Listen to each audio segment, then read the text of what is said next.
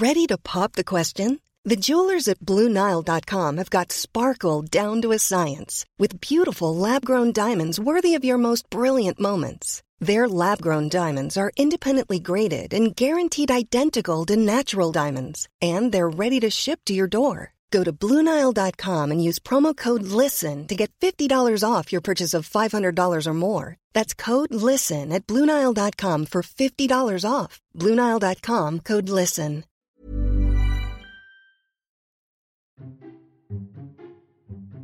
Esto es Memorias de Pez, un podcast en el que hablamos de historia y geopolítica de forma clara, sencilla, objetiva y sobre todo muy divertida. Y aquí tienes una nueva historia. El cuarto día de la guerra comenzaba con un atisbo de esperanza para el gobierno ucraniano. Y es que este fue el día en el que sin duda el ejército ruso ha sufrido más bajas, llegando imágenes de columnas rusas completamente calcinadas. Por su parte, el Kremlin parece redoblar sus esfuerzos militares aumentando el despliegue de fuerzas en Ucrania. Ambos bandos han recrudecido los combates para llegar en mejor posición a las conversaciones anunciadas, que se están dando en Bielorrusia este lunes 28 de febrero. A pesar de que Vitaly Klitschko, alcalde de Kiev, anunciase el domingo 27 por la noche que Kiev había sido rodeada, finalmente todo pareció deberse a un error y la capital ucraniana todavía resiste y está abierta a recibir refuerzos y poder evacuar civiles. En el frente de Kharkov las tropas ucranianas también resisten y prácticamente no ha habido movimientos de importancia, aunque se han reportado importantes muertes de civiles. Donde la situación pinta peor para los intereses ucranianos es en Mariupol, donde en la noche del domingo se anunció que la ciudad había quedado en estado de sitio, aunque a fecha de edición de este vídeo la información todavía es bastante confusa. También se reportó la preparación de una ofensiva anfibia sobre Odessa, que finalmente no se ha realizado. En el plano militar hemos podido ver en acción por primera vez a los drones ucranianos de fabricación turca Bayraktar, bombardeando columnas rusas, y parece que cada vez son más numerosos los tanques T-90 que Rusia ha desplegado. Recordemos que estos son los mejores carros de combate que tiene en servicio el ejército ruso. Pero lo más interesante del cuarto día de conflicto han sido las reacciones internacionales. Por un lado, Putin ha puesto en alerta a las fuerzas militares rusas encargadas del arsenal nuclear, elevando un poco más el grado de tensión. Bielorrusia, aliada de Rusia, ha celebrado un referéndum en el que se ha aprobado reformar la constitución para que Bielorrusia, la última gran dictadura de Europa, pueda albergar en su territorio armas nucleares rusas. Por su parte, tanto la OTAN como la Unión Europea parecen atravesar por un gran momento de cohesión. Actualmente todos los países de la OTAN están enviando armamento o ayuda humanitaria a Ucrania. Finlandia y Suecia también han desafiado las amenazas rusas anunciando grandes envíos de armamento.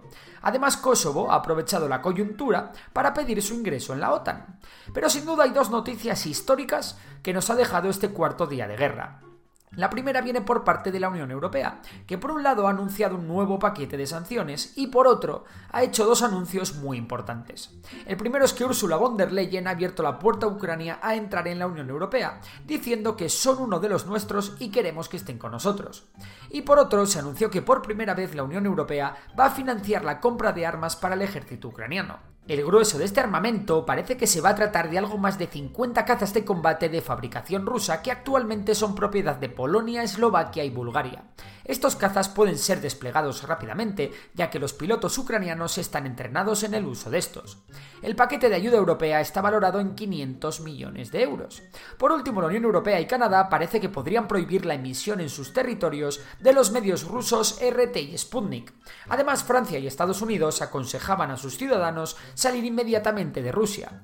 Estados Unidos cancelaba la actividad de su embajada en Bielorrusia y Japón se unía a las sanciones contra Rusia y anunciaba un crédito de 100 millones de dólares a Ucrania. Suiza, históricamente neutral en todos los conflictos, también ha anunciado que aplicará sanciones.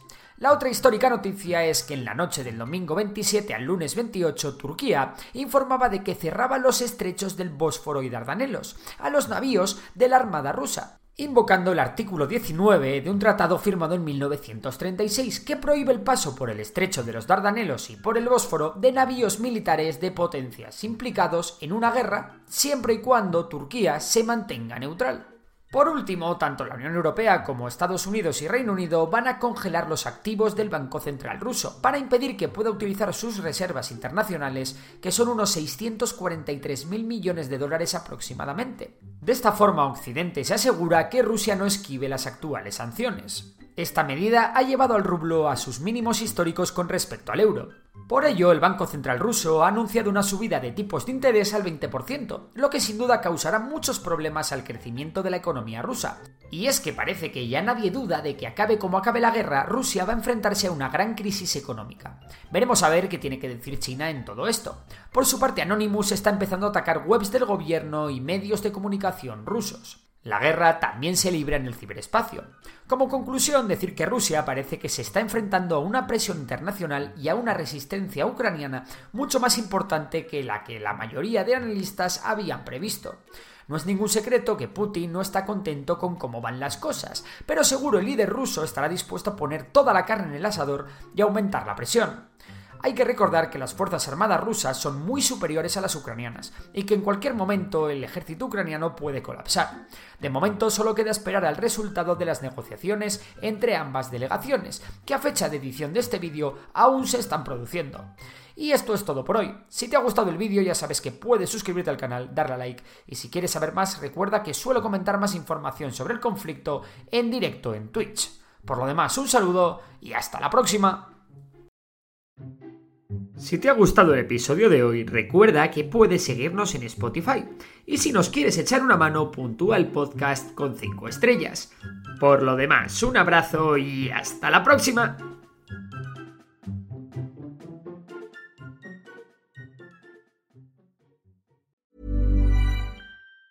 Planning for your next trip? Elevate your travel style with Quince. Quince has all the jet setting essentials you'll want for your next getaway, like European linen premium luggage options, buttery soft Italian leather bags, and so much more. And it's all priced at 50 to 80% less than similar brands. Plus, Quince only works with factories that use safe and ethical manufacturing practices. Pack your bags with high-quality essentials you'll be wearing for vacations to come with Quince. Go to quince.com slash trip for free shipping and 365-day returns.